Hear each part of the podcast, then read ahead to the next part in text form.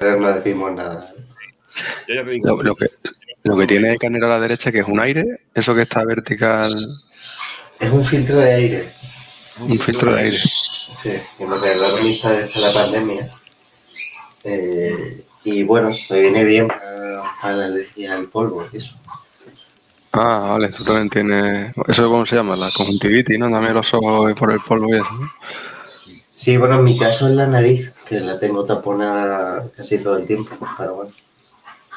yo ya os digo, yo, yo con el fondo a mí me da igual. Aunque no, lo, aunque no lo parezca, el fondo que yo tengo aquí detrás eh, está todo fríamente calculado. Aunque no lo Está parezca. pensado, ¿no? Está pensado. desordenado y todo.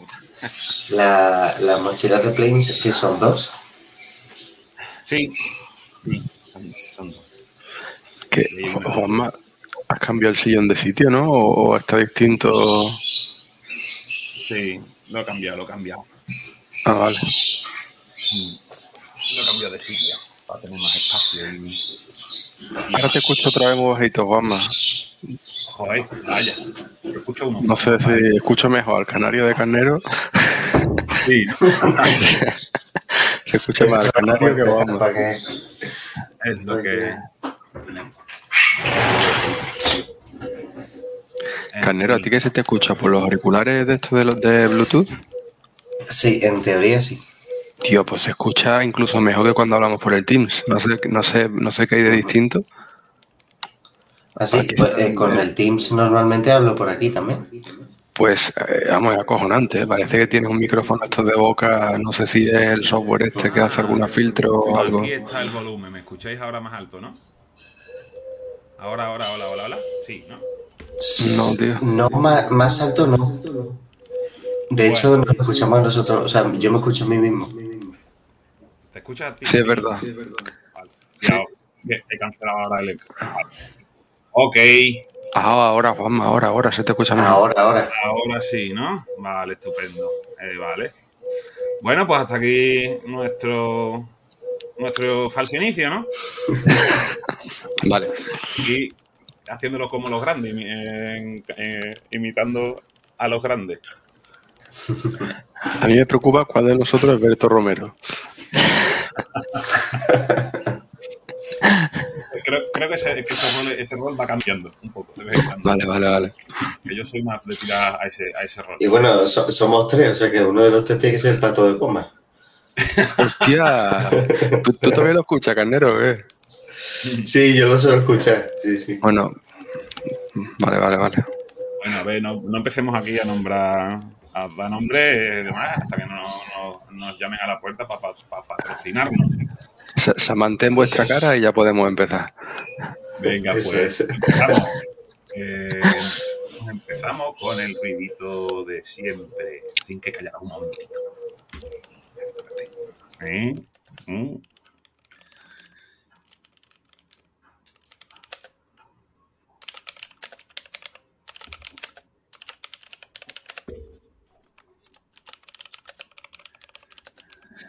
Muy bien, pues aquí estamos. Bienvenidos a esta cuarta temporada. Soy Juanma y seguramente me recordaréis de otros podcasts de la temporada 3 de, Aporra- de Aporreando Teclado. ¿Qué tal? Buenos días, chicos. ¿Cómo estamos? Buenos días. Buenos días, muy bien. Y es verdad, es el primero de la temporada. Sí, Totalmente. Temporada Sí, 4, sí, sí. además, estoy viendo ahí, ¿no? Sí, ¿Eso es por año? Sí, ¿no? O sea, es el cuarto año que llevamos ya. mm, básicamente sí, llevamos ya cuatro. ¿eh? Cuando, desde que empezamos. Bueno, aunque la, Pues primera temporada que lo empezamos a, a hostear en tu, en tu web, Marco. Fue intermitente, vamos a dejarlo en que fue intermitente, ¿no? Pero sí, yo creo que ya podemos decir que son cuatro. Guay, guay. Tenemos aquí a Carnero, ¿no? Que se ha apuntado también un sábado tempranito. Lo he Sí, lo he engañado. Aquí me, ha- me ha apuntado al inicio de la temporada. Ah. Muchas gracias, Carnero. Tenemos que empezar también a seguir, seguir imitando a otros, pues en- empezó a hacer las tarjetas Platinum. De socio Es Platinum. verdad, una tacita y eso, sí, sí. Sí, sí. Descuento en el barrio, cosas de estas. Pues nada, Ya, como, como poníamos por ahí eh, en el título de este episodio, pues una cosa recurrente y una broma continua que solemos que solemos escu- escuchar ¿no? en el mundo del agilismo. El agilismo va a llegar, ¿no? Que es el, el, el chiste de estimar. ¿Estimar? Uy, sí. Pero dicho bien, antes- has dicho bien. Sí, sí, sí. Sí, sí. Pero, an- pero antes vamos a seguir. Uy, que se me había olvidado, hombre, nuestro patrocinador Plain Concept. Que el mensajito de nuestro patrocinador, ¿ves? Estamos empezando la temporada y ya la costumbre se nos, se nos pasa. Pues el mensajito de nuestro patrocinador, que estamos contra- contratando gente. No dejéis de pasaros por la web de Plain Concepts, que estamos buscando minions y full stacks, back- backends, mm, gente de IA, gente de 3D, mm, de todo, ¿vale? Si te quieres unir a nosotros, por aquí estamos. Muchas gracias a Plain Concept por patrocinar este podcast. Están orgullosamente eh, Sí, o no, o no tanto, porque veis que, como, como veis, este eh, nos lo tomamos muy en serio y no nos damos cuenta ni siquiera de que me equivoco cuando pongo el Proudly Sponsored by. los, los typos. Pero bueno, ya se queda así. Nada, Ya lo arreglaremos en la siguiente iteración. en la siguiente iteración. O sea, apúntatelo para la retro. Lo estimamos, lo estimamos y lo, y lo, ¿no? y lo priorizamos. Ujú. Pues sí. Ya te digo, es que en- fue el anterior podcast, no, el anterior, eh, no, en el penúltimo, la última vez que estuviste aquí, Javi, nos, nos sugeriste un par de libros y uno de ellos es este, el accionable Agile. eh, eh, Metrics for Productivity. me llamado mucho la atención. Y queríamos hablar de eso, porque ha hablado sobre gestiones de procesos y tal. Y entonces, bueno, el caso es que estimar, estimar, ¿no? Da juego de palabras, eh, tío. Qué mala suerte que la palabra estimar sea también estimar. Y ya lo, Sí, lo que sí, siempre decimos, ¿no? Está, está todo relacionado. Una estimación no es un contrato. Entonces, El, el tema de, de estimar, ¿no? Cosas es algo que supongo que en otras profesiones también pasa, pero eh, yo creo que a nosotros no, no es algo que un problema al que nos enfrentamos desde, desde que empezamos a trabajar, ¿no? En el primer proyecto, en el primer sitio de becarios donde estamos y tal, ya no- nos piden que estimemos cuánto vas a tardar, ¿no? Y, y yo creo que es algo que también mucha gente se jubila sin haber resuelto el problema, ¿sabes? Sin- es como uno de los problemas constantes que tenemos casi todos los días y que nadie sabe muy bien cómo, cómo resolver. Eh, es uno de los grandes problemas. está todo, todo muy relacionado, ¿no? El- eh, sobre todo desde aquella vez que se reunieron esa gente y, em- y hicieron el manifiesto Agile, ¿no? Eh, en- y la otra frase también que dice, lo único, lo, lo único constante en el mundo del software es el cambio, ¿no? Pero claro, si yo estimo una cosa pensando de la misma, si- siendo honesto, como le gusta decir aquí al compi Marcos, ¿no? Porque todos asumimos, no solo en el, en el, en el desarrollo de software, sino en todas las profesiones, ¿no? Que todos intentamos hacer las cosas lo mejor que podemos, lo mejor que sabemos, con la información que tenemos. Pero claro, eso suele ocurrir que no es así. O sea, que no, que es así, que, hay cambio en, lo que, en las presunciones que hacemos. ¿Os acordáis de Ingeniería del Software 2 en la universidad que creo que se llamaba Pablo, Fernández, que dio un módulo de estimaciones?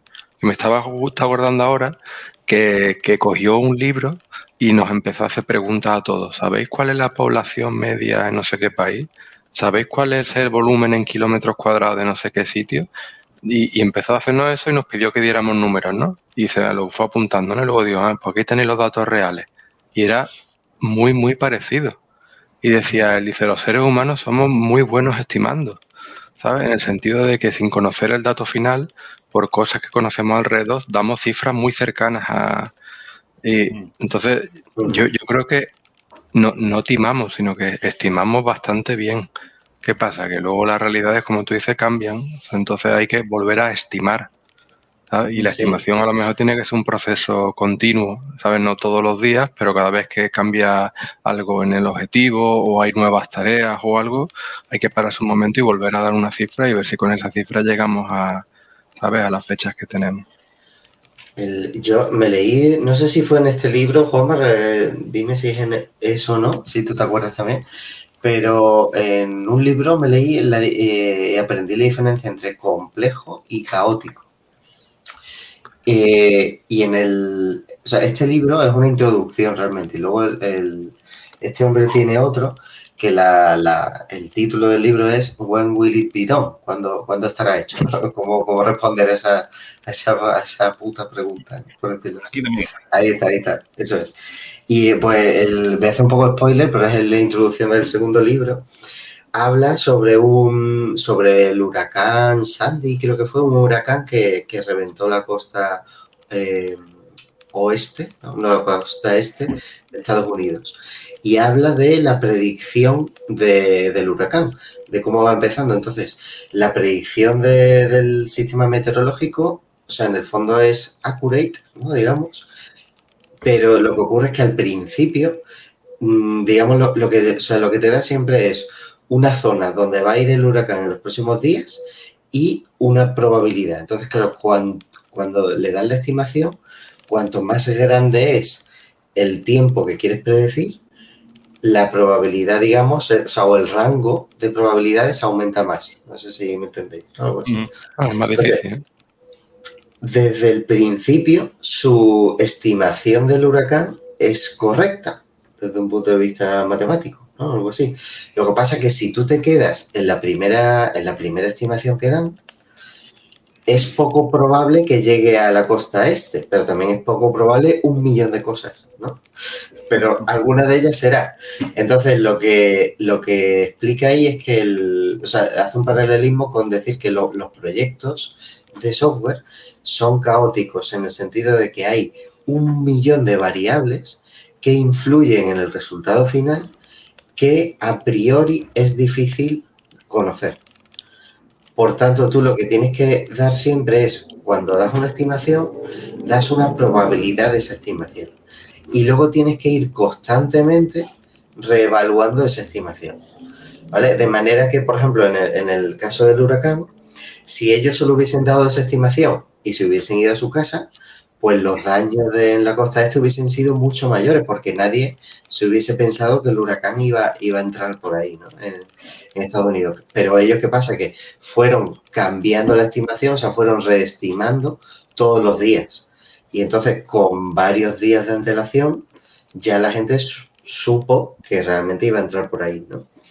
Entonces, eh, es interesante eso para mí. Yo, desde que lo leí, lo tengo muy presente porque por un lado, te explica por qué realmente no podemos estimar y es porque el proceso es caótico, hay un millón de variables que no puedes saber de antemano. Ese millón de variables puede ser incluso, imagínate, que un trabajador le deja a la novia, imagínate, y de pronto mm, no está concentrado.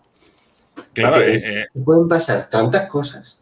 Sí, esas probabilidades, ¿no? Esas, esas cosas que has comentado, ¿no? Que son tantas las variables, eh, son muchas aunque no lo creamos. O sea, porque siempre, siempre he escuchado yo que es que mm, depende, del, depende del equipo, depende del proyecto, depende del tipo de proyecto.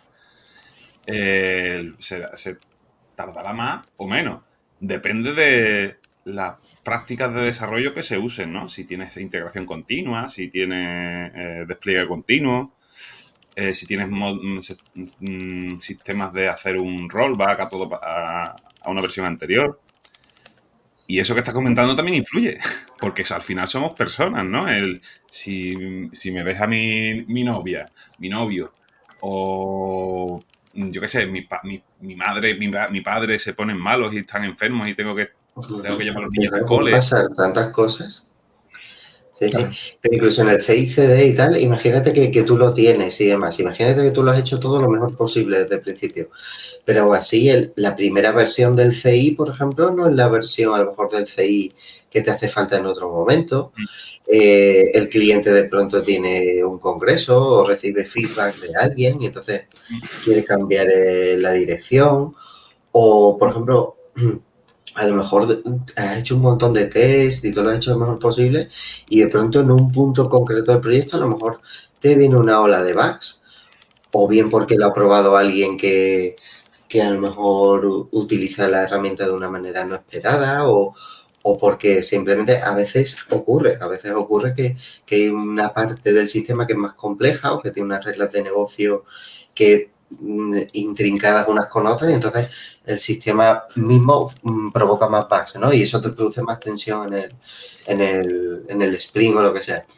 Es decir, que al final, con el tema del huracán, ¿no? Pues el tío decía que hay tantas pequeñas cositas de la temperatura del mar, eh, que si la corriente del norte entra más o entra menos, no sé qué, que no puedes saber de antemano, que, que al final tú, tú, lo que tienes que dar es, que yo creo que es el gran fallo que cometemos siempre, ¿no?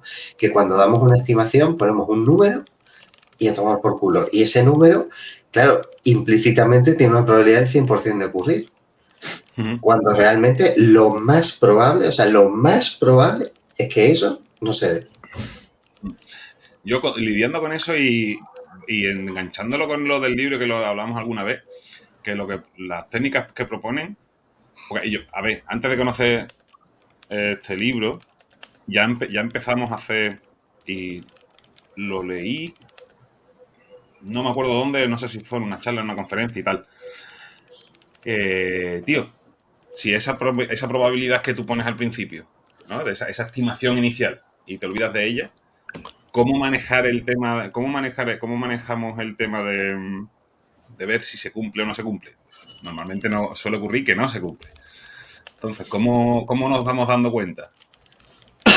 pues, como has comentado con, con, lo del huracán, que estaban volviendo no a reestimar, sino a ver por dónde iba. Bueno, sí, no, no lo diría reestimar. Lo que haces es corregir tu estimación corregir. en función de, lo, de la información que tienes nueva.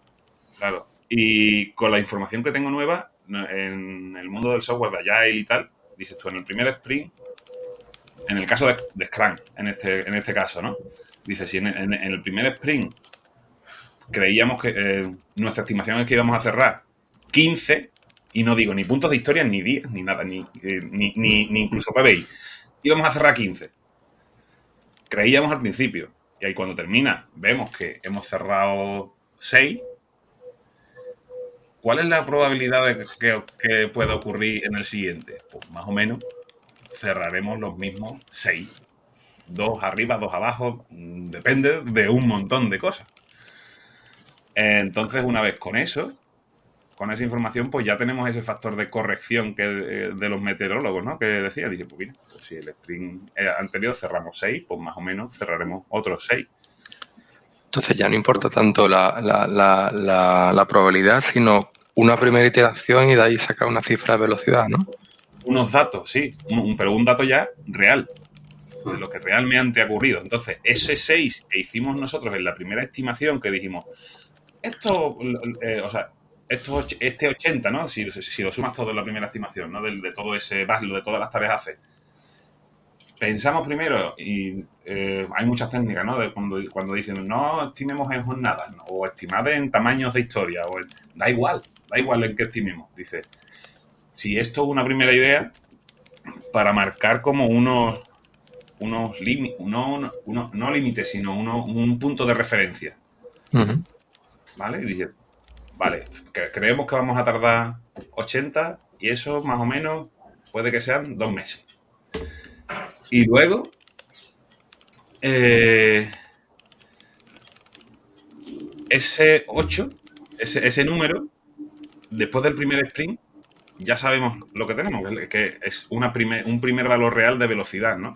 Proyectamos uh -huh. al futuro y vamos haciendo, vamos, vamos, eh, en el siguiente sprint que cerramos 7, pues con esa media ya podemos proyectar y decir realmente, con, con una mayor probabilidad, como los meteorólogos, ¿no? va, a llegar el huracán a la costa este.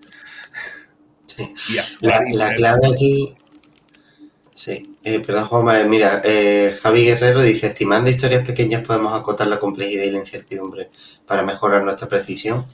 Pero aquí, una de las claves que, digamos, como, como propone estimar este hombre, es dividir, eh, o sea, tener siempre historias que tengan un tamaño Mm, que tú pienses que es relativamente pequeño, mediano o pequeño.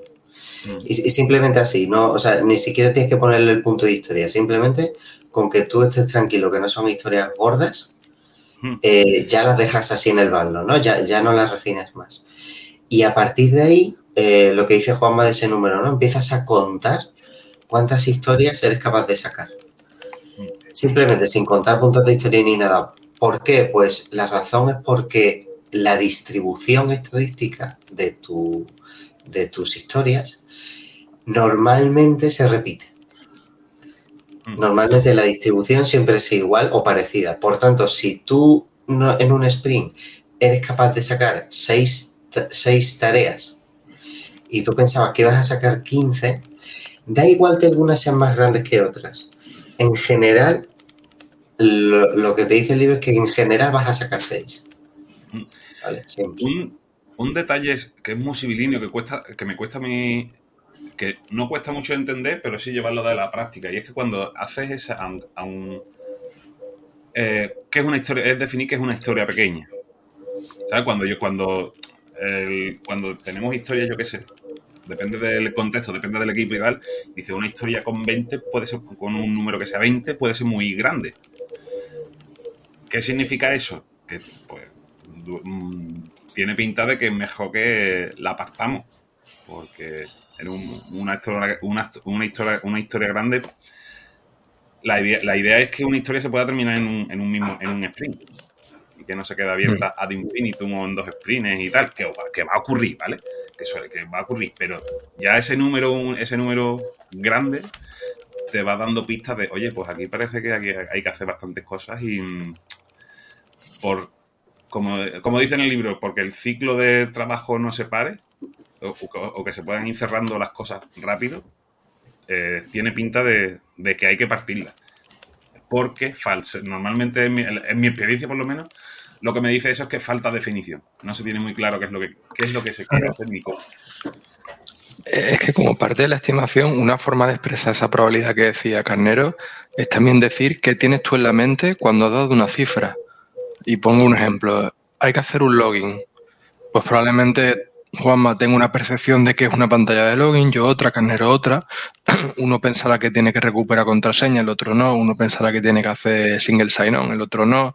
Otro que puede poner dos campos, el otro solamente uno y te envía un código de texto al móvil. Cada uno tiene que decir cuando dice tres o uno o cinco, oye, yo, yo estoy considerando esto, esto, esto y esto, que aparte también sirve como unos criterios de aceptación posibles, ¿sabes? O una completitud de la descripción, ¿sabes? Para decir, oye, mira, yo pienso, ¿por qué te has ido tú a 20? ¿No? Es que tú estás considerando que hay que implementar también en el servidor un sistema de, ¿sabes? También dar un poco de contexto sobre cuál es la cifra y que eso de alguna manera permeabilice hacia, hacia la tarea final, ¿sabes? Y que de alguna manera esté también... Pasa que al final cuando lo agregas todo, eh, es difícil dar ese contexto tan específico de, desagregación. Yo, para mí la clave sería entre 3 y 5, porque por ejemplo hay cosas que no sabes o, a lo mejor tienes que hacerla tal, pues decir entre 3 y 5. ¿No? Quizás. poner esa, esa tal. Luego, con lo que decía Juanma de, de hacer las tareas pequeñas, el, en el libro este, bueno, luego, lo comentaremos el, sistema que utiliza y tal, pero básicamente propone un, gráfico que es el, ¿cómo se llama? CFD, ¿no? O algo así. El... Cumulative Flow Diagrams, que también se pone el, el, Cumulative Flow Diagrams. Los, CFD que el de por ahí, En el que, en el que básicamente digamos, el eje X es el, momento en el que un ítem ha entrado a, desarrollarse y el, el, eje Y es el momento en el que, en el, que el ítem se ha puesto en down, ¿vale? Entonces, eh, entonces ahí te, te, sale un puntito, ¿vale? Si tú pintas eso, el- los gráficos que te salen en el libro, es todo como si fuese random, ¿no? Parece un proceso completamente random. Y el tío te dice, eso es así porque el proceso es intrínsecamente caótico y por tanto... eh, Ah, sí, no, no, pero eso, no, eso, esos son los scattered plots. Que es- Scattered de- plots, eso es, eso, efectivamente. los scattered plots. Y esto viene, a lo que quiero decir es que el- una de las claves que a mí me resultó muy interesante es que el tío dice, como tu proceso es caótico, la distribución de lo que tú tardas en realizar un, un ítem no es no sigue una distribución normal, no sigue una distribución gaussiana de la campanita, ¿vale? Mm. Por tanto, todos los cálculos que tú hagas agregados en función de eso, cuando agregas cosas y haces medias y demás, todo eso está mal, porque esos cálculos funcionan bien solo cuando tu distribución es normal, ¿vale? Es gaussiana. Y entonces el tío lo que hace es dice, simplemente coge ese gráfico y marca percentiles. Y entonces el tío dice, él propone el percentil 85, creo que es como el, un percentil estándar. Y entonces dice, a ver, ¿cuál es el percentil 85 en ese gráfico? Pues, es decir, las tareas han tenido en el sprint anterior, imagínate, una probabilidad del 85% de Terminar. terminar en, imagínate, tres días. ¿Vale? El percentil 100, imagínate que puede ser a lo mejor 40 días. ¿Vale? Que es decir, la, la probabilidad total de que todas las tareas hayan salido, ¿no? Pero el 85, que no, es tan, que no está tan lejos, suele ser mucho más bajo. Y entonces tú dices, vale, pues si mi probabilidad es del, del 85% de terminar una tarea es de tres días, voy a intentar no tener en el backlog ninguna tarea que yo piense que va a durar más de tres días. Hmm. ¿Vale? Con eso que lo que es, y ahí esa es la definición que él propone como tarea pequeña. Luego, como estás estimando, te equivocarás. Te equivocarás seguramente en un 15%. Es la gracia, ¿vale? Y Entre- así, entre- te, te equivocarás entre o tres días o 40. Porque el- o, o 100 has dicho el número, ¿no? Que el 100 días es Claro, el- o 100 o lo que sea, ¿no? Pero el tema es que tú ya el cliente, si, si tú eso más o menos lo, lo mantienes bien y luego podemos hablar de, de qué estrategias sugiere este hombre para mantener eso bien, tú al cliente le dices, imagínate, si tú tienes un 85% tres días, ¿no? Pues tú, entonces tú puedes calcular rápidamente, según el equipo que tengas, cuántas tareas te da tiempo, suponiendo que sean más o menos paralizables, cuántas tareas te da tiempo en un, en un mes, por ejemplo, si tienes sprint de un mes o de dos semanas. Imagínate que te sale seis, lo que, lo que sea, ¿no? O seis, vamos a poner seis en un sprint de dos semanas. Pues tú al cliente le dices, hay un 85% de probabilidades que yo saque seis ítems dentro de dos semanas. Y esa estimación, que es fácil de calcular si haces estos cálculos, realmente, si lo mides, luego podemos hablar de si esa medición es fácil de hacer o no, pero suponiendo que la, que la hayas hecho, eh, ya le das una estimación que no estimar. Porque le, porque le estás dando un dato basado en, en hechos estadísticos y que tú y que en un proceso que tú puedes controlar y, y sabes sabes que lo vas a poder hacer. Y de hecho ya te puedes centrar en, en- en cosas muy interesantes como por ejemplo intentar optimizar el flujo el proceso de, de- de desarrollo para bajar ese percentil 85 cuanto más bajes ese percentil 85 más rápido estarás trabajando. Y fíjate que en ningún momento estamos aquí hablando de velocidad explícitamente Ujú. si ya simplemente tú tienes tu, tu probabilidad de acabar una tarea en el 85% y a partir de ahí calculas todo. Claro, y las técnicas, esas que comentas de para reducir ese, ese cycle time, ¿no? Eh, al final, la media de cycle time de las tareas, eh, te centras en eso, en cerrar eso, que es hacer las historias más pequeñas, mm, acotar la, la complejidad, como comenta Javier Guerrero, y ir mejorando esa precisión, ¿no? Poco a poco, sprint tras sprint. Marco está pensativo. Quedado- No, no, no, he puesto todavía ningún proyecto en práctica eso, la verdad. No, sé, tú creo que sí lo, lo, estás usando, ¿no? O sea, ¿cómo funciona eso, por ejemplo? ¿Cómo cambia eso en el día a día? ¿Cómo son los cálculos o qué requiere para poder dar ese 85, ¿sabes? Yo, yo por ejemplo, Yo quiero enganchar una cosa que hablábamos el otro día, que Ángel Medinilla en una charla del el 2010 que dio es un agilista muy conocido, sobre el tema de Agile y demás.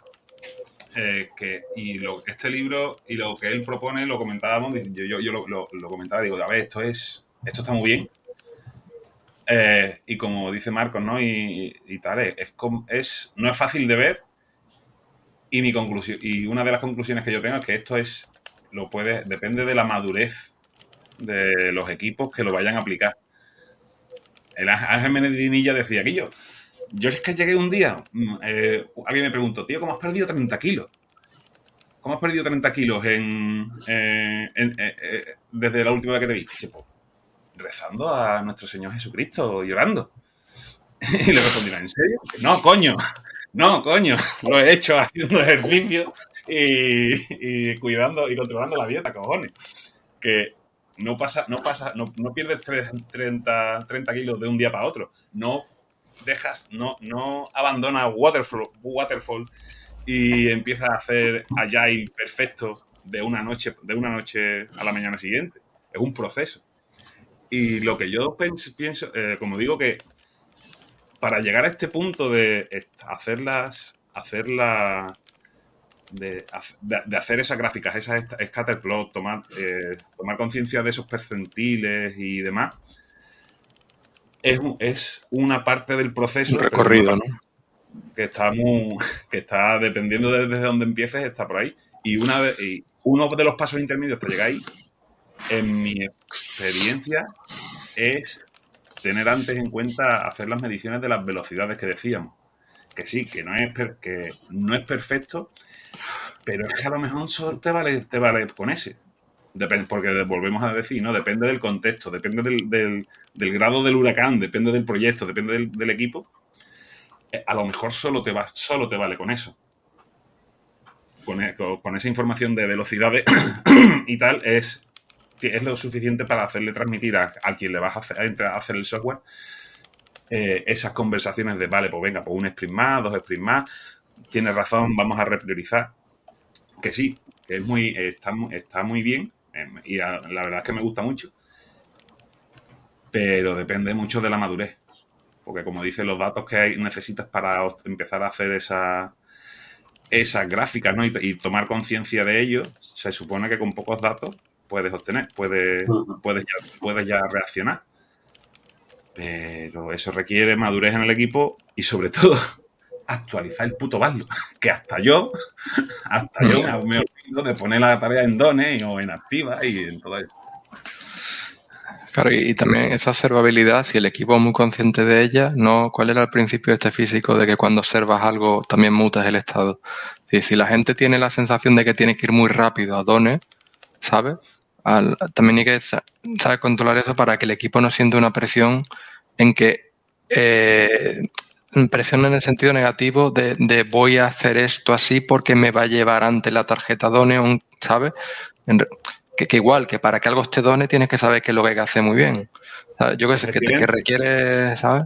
Y cuando no tienes claro lo que hay que hacer en una cosa que se supone que tienes que hacerlo rápido, pues ah. es un empujón más para decir, eh, aquí me falta información, esto no se puede hacer en tres días, esto no lo hago en tres días. Ni el, el, tema, Marcos, no es tanto, o sea, tener la presión de coger y tener que cerrarlo rápido, evidentemente eso ya cada uno, si tarda más, tarda más, ¿vale? Y simplemente se levanta la mano y se, y se ve qué está pasando, se busca ayuda, lo que sea. El eh, la clave es en, las pool policies que se llaman, ¿no? Es decir, no cojas nada del backlog, no, lo metas en la, en la primera etapa de in progress y no tienes claro que lo vas a poder cerrar rápido. Luego a lo mejor no ocurre, ¿vale? Pero digamos, poner la presión no durante, sino en el antes.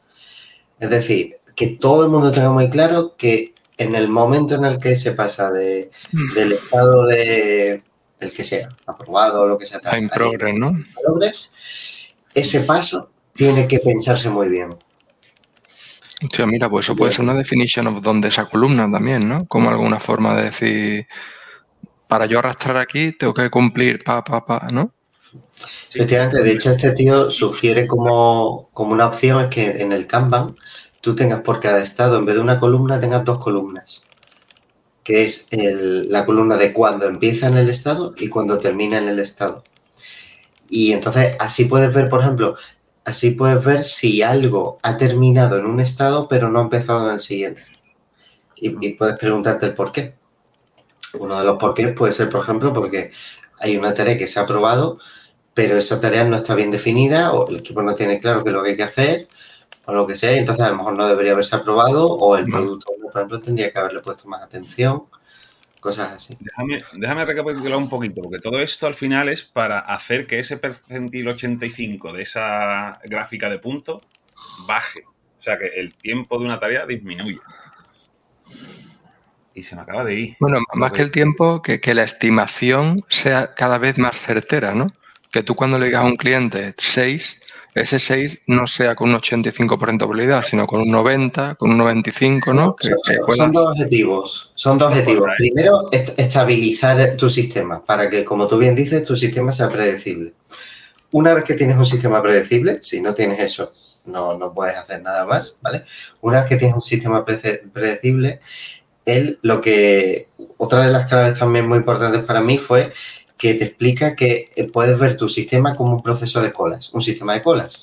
Y los informáticos, los sistemas de colas los conocemos bien. Y entonces dice, Bueno, bueno, bueno.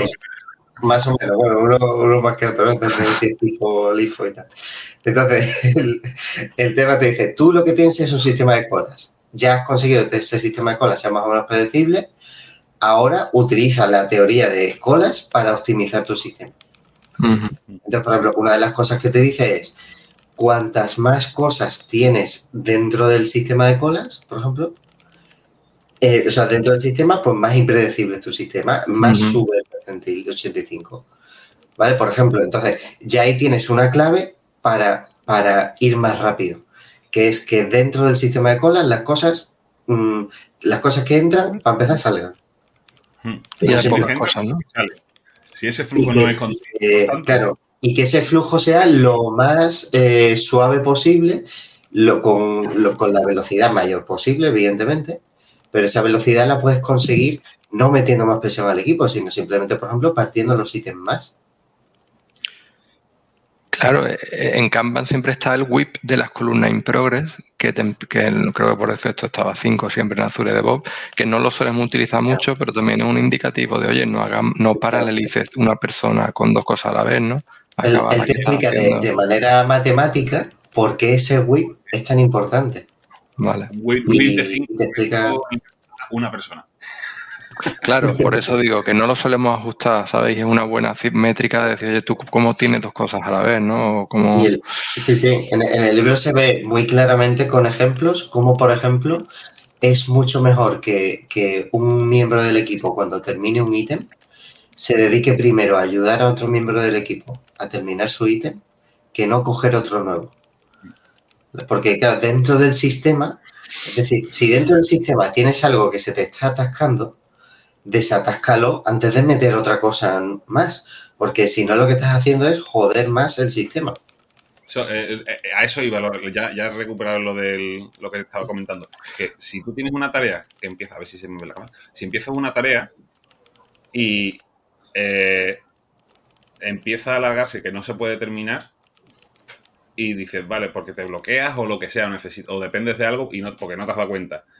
Ese tiempo, se, tú dices, vale, pues paro la tarea, pero el tiempo sigue pasando, el tiempo es independiente de que pares la tarea o no. Si te pones con otra cosa, el tiempo y te, pones con otra cosa y la terminas, ese tiempo es eh, en la gráfica esta del percentil, en la tarea que, ab- que abandonaste, porque te Sigue contando. sigue contando. Mm. ¿Vale? Y eso es el problema también de las magdalenas, que comentaba también, pero bueno, eh, Ángel Medellín, pero bueno. En- y eso te fastidia la predecibilidad del sistema. Y uno de los y por eso que uno de los requisitos es, pues, sí, porque nos ha pasado, nos pasa a todos, ¿no? Oye, esta tarea necesito que en el, backend tenga el endpoint tal, porque si no, no voy a poder seguir avanzando. Esa tarea no se empieza en la vida hasta que no esté eso. Claro. Eh, eso tiene, tiene dos porqués. Una justificación que yo creo que todo el mundo puede entender, pero que luego en la, vida real muchas veces no, no hacemos, es que al cliente al cliente lo, que lo, único que le importa es cuando empieza a pagar por una tarea, cuando esa tarea está, la puede ya empezar a utilizar. Entonces, realmente todo el tiempo de bloqueo, que a lo mejor nosotros muchas veces no lo medimos para la velocidad de desarrollo y tal, hay que medirlo, hay que con, medirlo como tiempo normal, porque es tiempo que la tarea, tú pensabas que la tarea esa que iba a tardar tres días, ha tardado 40. Que a lo mejor no has estado 40 programando, pero da igual, esa tarea tardó 40 en salir desde, que se empezó, ¿no? Y al final todo el cliente se las ha entregado 40 días después. Al cliente todo lo demás le da igual, tío. Tú le dijiste que iba, que iba a estar en tres días y está en 40. Sí. Entonces, esa, es la realidad.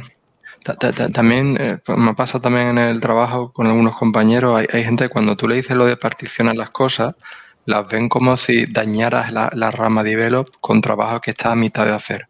¿sabes? y esa idea de que la rama de develop tiene que ser algo como de producción o que tiene que tener la funcionalidad completa, también daña un poco la capacidad de particionar, porque entonces no, nunca, ¿sabes? Al final prefieres entregar cosas muy grandes por, por, por digamos, abrochar una cosa, ¿sabes? pero a cambio de pues PRs inmensas, ciclos de desarrollo enormes, ¿sabes? Unas complejidades de la hostia.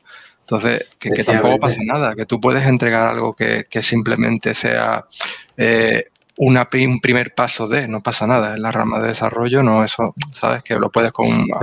Ahí la clave hubiese sido, por ejemplo, una sería, hubiese sido o bien no empezar la tarea, si por ejemplo el bloqueo es porque tiene una dependencia externa, por ejemplo, pues decir, en el, antes de empezar la tarea, evalúo, oye, va a haber un bloqueo con esto, entonces no la empiezo y ya queda claro que esa tarea no se puede arrancar por un motivo concreto. Y es una cuestión del project manager, con el product owner, con el que sea, ¿no? Ah. De esa tarea está bloqueada y el equipo dice, yo esta no la empiezo porque esto mm, se va a bloquear, lo que sea.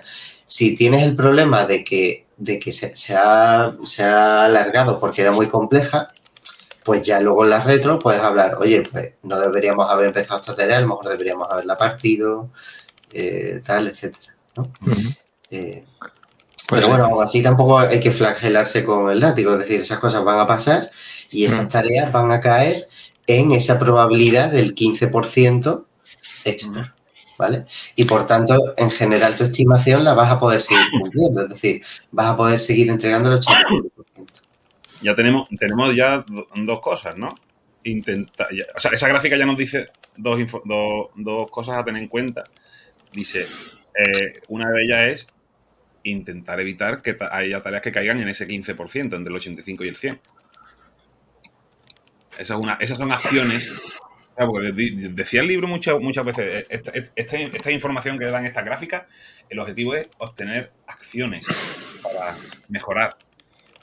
Y una de ellas, y veo que una de ellas es evitar que las tareas entren en ese 100, en ese, en ese 15% del, 80, del percentil 85 para arriba.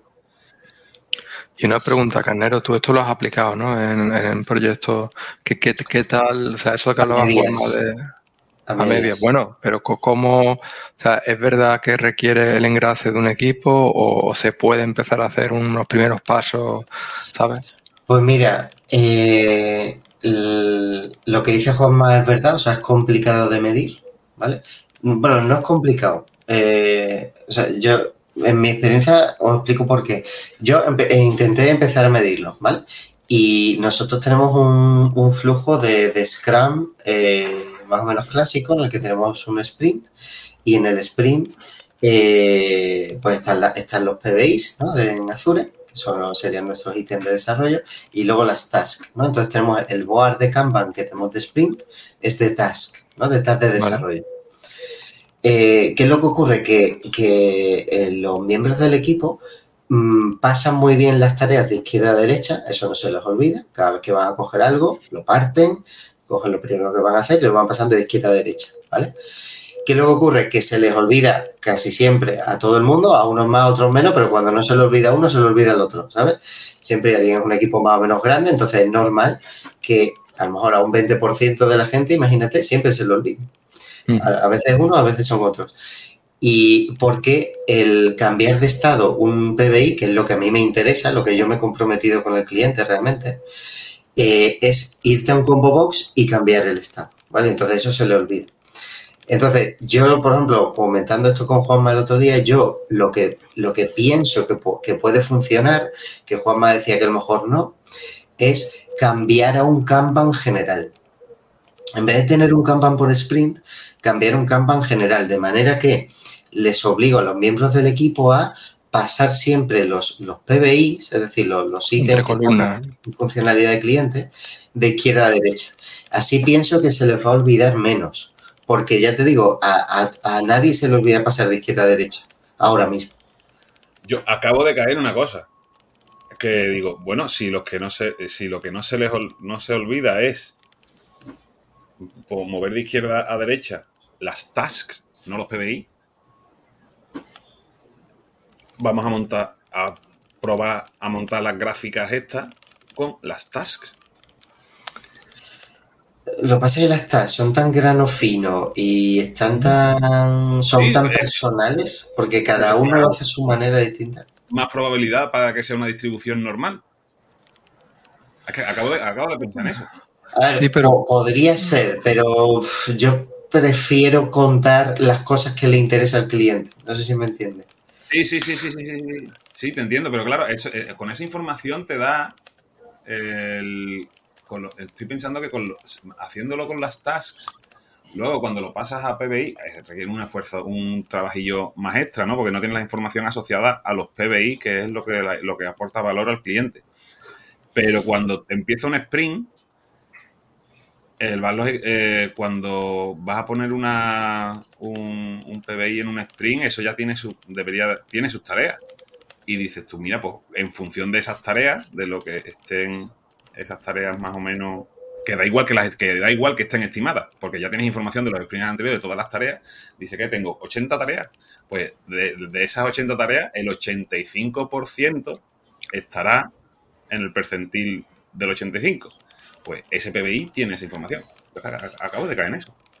No sé si Pero, pero, yo estoy con Carnero Sí. que la, tarea es como un espacio del desarrollador para expresar muy a nivel muy pequeñito, incluso comentarle al cliente tal. Es decir, cua- cuando tú estás trabajando en el modelo de Azure de, de Kanban, en el que la tarea simplemente la añades en una pequeña lista y la puedes subir y bajar muy rápido, a mí ese equilibrio entre lo que muevo son PBI, que es lo que le da valor al cliente, pero yo desarrollador tengo muchísimo playground para poder hacerme mis pequeñas tareitas en las que no tengo que expresar tiempo y eso a mí me encanta, simplemente un check como de marcar. Yo no, he dicho, yo no- yo no he dicho que las tareas tengan que estar estimadas, no, no, no, no, ni mucho menos. La- la- lo importante de las tareas es el, es el momento Sí, en que entra en la tarea in progress Claro. y cuando sale, que eso, lo- eso lo hace DevOps automático. Y, esa- y esa es la información de la distribución de las tareas. Pero, pero la tarea ya no tiene un estado, lo que quiere decir es binario, eh, o está hecha o no está hecha, pero lo que importa Sí, es el padre, Eso es. ¿sabes? Sea, yo creo que que lo que puede, puede funcionar perfectamente, pero creo que es más simple, por lo menos ahora mismo a mí me es más simple pasar a ese sistema de, de por- a ti, a ti, no, al pro- no a los programadores. Bueno, de No hecho es cierto ¿eh? que, que ya lo he...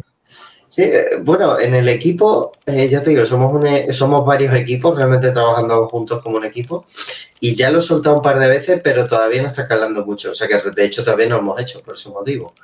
Eh, así que bueno, a lo mejor Juanma tiene razón y a ellos les prefieren utilizar Claro, que al final es información para montar una gráfica. Esa información te da igual de dónde venga. Lo que- lo- la, la Claro. cosa es que consistente. Y eso, y eso hace mucho hincapié el libro. le, le da más igual. Eso es. fechas y Sí, tal, sí. o sea, sea- sea lo mismo. Pero bueno, volviendo a la pregunta, no he podido calcular el, el percentil 85 por este motivo, porque no tengo buenos datos todavía. Lo que sí me he dado cuenta es que en todos los sprints teníamos normalmente una o dos tareas que no solo duraban todo el sprint, sino que, sino que no se terminaban en el sprint, ¿vale? Y entonces lo que he hecho ha sido, como todavía seguimos utilizando puntos de historia porque no he podido cambiar el sistema, lo que he hecho es hacer un análisis de esas tareas que originalmente, ¿cómo estaban estimadas? ¿Tareas o PBI? PBI, PBI, perdón. Sí, sí. Para mí es que las tareas como tal no existen, en mi, en mi cabeza no existen. Como desarrollador nunca he sabido utilizarlas bien en Azure y, yo PBI siempre. Entonces, lo, lo, que me he dado cuenta es que todos esos PBIs tenían más de 5 puntos estimados. Entonces, lo que le he propuesto al equipo, lo estamos haciendo ahora en este último sprint, nosotros tenemos sprint de un mes y parece que está funcionando mejor, es ninguna tarea que tenga más de 5 puntos puede empezarse. Hay que, hay que desgranarla, ¿no? En cosas más chiquititas. Hay que, hay que partirla. Si tiene más de 5 puntos, eso es una alarma de que algo no estamos entendiendo bien o de que hay una incertidumbre que hay que pensar mejor. Entonces, ya por lo menos, aunque no tenga ese percentil 85, eh, que es realmente lo que me gustaría utilizar, pero sí por lo menos tengo una base en puntos de historia que me permite por lo menos intentar partir tareas, ¿no? Y al final decirles, una vez que tenga cinco puntos, no me lastiméis más, me da igual. Pero si tiene más de cinco puntos, mmm, hay que partirla, hay que partirla. Y luego también les digo, cuanto más partido esté un PBI, antes de empezarlo, mejor. Mm. Y luego lo que hacemos en las retros, que ya lo hemos hecho en la última, es intentar analizar esas tareas que se nos, esas PBI, perdón, que se nos alargaron mucho en el tiempo, pensando en ese sistema de colas. Eh, no se puede usar la, potencia de DevOps para decir, para calcular cuál es el, la fecha de entrada en el estado de in progress de un PBI con la fecha de salida, mirando la fecha de entrada y salida de todas sus tareas. Mira, se puede hacer. Eh, esta gente del libro ha hecho una, una eh, joder, una extensión para, para DevOps, que es de pago, pero yo he hecho un programita en el que eh, me descargo el historial de cada PBI lo, y, lo, y lo analizo y entonces me he hecho el programita, ¿por qué? Porque yo así puedo definir mis propias reglas de cuándo una tarea yo considero que está empezada y cuándo se finaliza, por ejemplo, ¿vale? Y entonces quiero hacer mi propio sistema de cálculo, digamos. Eh, y entonces lo que hago es que me descargo el historial de cada PBI y lo parseo. ¿Vale? Y entonces, bueno, eso se puede hacer también. Y es algo que estoy haciendo así en, mi tiempo libre y, ya con eso puedes generarte tus, tus, gráficos. El problema que yo tengo ahora es que no estamos midiendo bien, no estamos poniendo bien los estados en ese momento. Entonces, tenemos tareas que pasan de un batón en un día. De los, de los PBI no, pero sí de las tareas, ¿no? De las tareas, sí, efectivamente, podría hacerlo de las tareas. Eso, o sea, podría cambiar mi sistema. Yo ahora mismo lo que estoy haciendo es solo descargarme los PBIs. Podría descargarme las tareas de cada PBI, parsear cada una y con eso hacer interpolar. Podría ser también. Claro, pero al final la, estás tú cambiando. La fecha de creación de la tarea y la fecha determinada de la, fecha máxima de determinación de, de la, última tarea. Pero, pero es una vuelta de tuerca porque al final tú lo que quieres no es tú cambiar, sino que el equipo mejore eso, que es una necesidad, ¿no? No, no, no, no, no. Lo que se quiere es, lo que se quiere es ver cómo es cómo está funcionando el sistema. Sí, medir el sistema que tienes actualmente sin cambiar. Ah, vale. Sí, pero que también está bien que el equipo se involucre en decir, oye, mira, que es que tenemos que mejorar cómo actualizamos aquí. De, hecho, algunas eh, tú has dicho antes, Carnero, cuando tú reduces la complejidad de lo que el equipo tiene que hacer para mover cosas, ¿sabes? Al final es un win-win, porque a ti te da esa cifra que tú quieres y el equipo se simplifica el día a día. ¿Sabes? Y no necesita la visión de tareas pequeñitas que tienen 15 minutos, media hora, 45 minutos, dos horas, ¿sabes? E, esa granularidad, que, también podríamos hablar de eso, ¿eh? que yo lo aprendí de Juanma, poner a todo uno, ¿sabes? Y, nosotros las tareas ya no le metemos tiempo, sino lo que importa es el padre, ¿sabes? Nosotros en las, en las tareas utilizamos horas, eso ha sido una decisión del equipo de desarrollo, a mí, a mí no me gusta, o sea, yo nunca como desarrollador he sido capaz de poner eso bien. Y, y, de hecho en el equipo genera mucha fricción. A mí me llegan, eh, me han llegado varios muchas veces y me dicen, tío, si yo ahora voy a salir una hora pero la voy a recuperar dentro de tres días, ¿qué hago? ¿Quito una hora del burdown o pongo la capacidad no sé qué? Y claro, yo le digo, yo, estáis rayando un montón con esto. Esto es un sistema que si no funciona, no lo utilicéis. Eh, genera mucha sobrecarga y no aporta nada. Genera, claro. Y, para, y el burdown no sé qué, el burdown no sé cuánto, mire, yo he dejado de enseñarle el burdown al cliente de enseñarle las gráficas de velocidad. Eh, y solo le enseño un Power BI donde salen todas las tareas que hemos hecho. y ya está, es que el cliente no necesita nada más. Además que yo veía que cuando hacíamos las reviews y le empezaba a hablar del Burdown y tal, eh, uno mirando para arriba, el otro mirando el móvil, El mal- no la, les la- la- entienden, la no lista les de historias interesa. cerradas, la- la- la lista de historias cerradas y la lista de historias que no se han cerrado. Eso es. Y, y yo en, lo- en las dailies, en cada daily, lo que hago es mirar el- las que están en progreso, las que están en don y las que están en yo, yo- yo creo, yo creo que no lo que el, que el, si- el- que, so- que todos somos con, no, no es muy fácil mover de una y, y ya lo están haciendo de in progress a Done ya está las tareas y ahora de con esa información obtener eh, cuándo se, se cierran los PBIs y tal Bueno, pero tú piensas, Juanma, que al final tendrá que ir carnero y hacer manualmente los padres moverlo a dones. el project manager no Sí, pero, pero también, por ejemplo, Bueno. te estás perdiendo información. A lo mejor el desarrollador quiere marcarlo a Don y quiere poner una descripción o en, un- en el histórico, oye, pues falta esto o esto lo he tenido que Otra bloquear. opción Ah. es tener un Scrum Master férreo. Aquí sería ya el trabajo de Scrum Master más de Project Manager, que estuviese pendiente continuamente de que la gente pus- pusiese bien los estados hasta que ya saliese de manera natural. De todas maneras, yo te digo, mi experiencia es que eh, cambiar un combo box no le sale, tío, no se olvide. Entonces, si le sale tío sale En- las tasks sí en los PBI no porque los PBI para empezar es. En el Scrum, en el Agile, esto, es el cliente el que tiene que decir esto está en DONE, según el criterio de aceptación, cuando ya, ya lo haya probado. Sí, pero tú lo tienes que poner en Resolve, ¿no? Si utilizamos la nomenclatura por lo menos y ya luego lo, lo marcas como closet, ¿no? Cuando el cliente en una review... Estoy trabajando en un PBI, tengo mi tarea, la arrastro, digo, ¿qué, qué siguiente tarea es de este PBI con el que estoy? Ah, ya no hay más. Pues, Juanma, otra, otra, digamos, te pongo otro argumento en favor de- del Kanban general. Eh, el desarrollador me da cuenta muchas veces, no se da cuenta cuando una tarea está mucho tiempo en progreso. Porque como está por tareitas y va pasando tareitas, parece que va progresando, ¿no? Y de hecho, bueno, va progresando en cierto sentido. Pero a nivel de cliente no va progresando. Es decir, porque eso está ahí mucho tiempo. Claro, las tareas están Si hechas. tienes el Kanban general, todos los días, en la daily, todos los días se ve ese cacharro ahí en medio que no se mueve. Ujú. Sí, sí, sí, totalmente. Visualmente es profundo. Que no se mueve. Claro, es decir, que no se mueve, que no sale de aquí. Pero es que además es, es- es- es esa idea de la, como un bloque, ¿sabes? Yo, yo me gusta mucho trabajar así. Nosotros hemos cambiado de Scrum a Kanban a nivel de User Story, ¿vale? Y, los bugs los hemos movido a nivel de User Story para poder moverlos en el Kanban como si fuera también una, una historia de usuario. Y es mucho más placentero el trabajo y mucho más simple.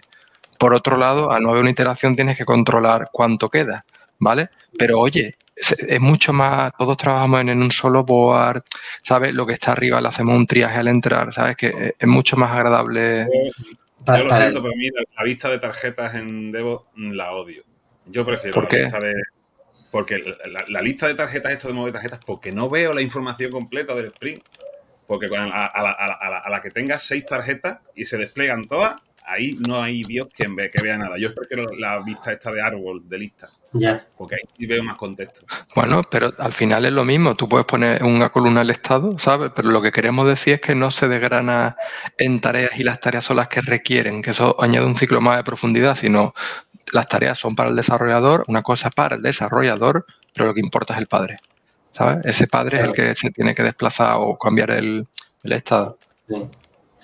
Sí. Para las iteraciones en Kanban, eh, porque este, este libro habla mucho de las pull policies, ¿no? Y te, y te da muchos ejemplos de lo importante que es elegir bien lo siguiente que vas a hacer, ¿vale? Para que el flujo mm, sea, sea constante, ¿no? Y sea tal.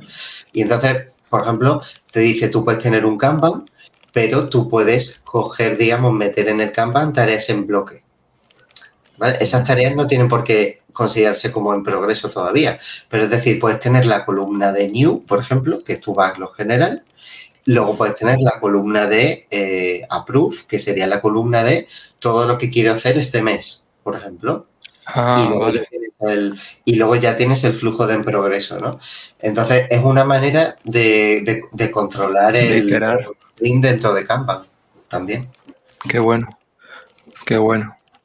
¿Y vosotros en Azure DevOps tenéis, hay forma de hacer gráficas que te generen ese, digamos, no, el scatter plot que habéis hablado vosotros y demás, sino el, el cumulative flow, o sea, cuánto, cuánto el cumulative flow está, lo que pasa que no lo puedes configurar.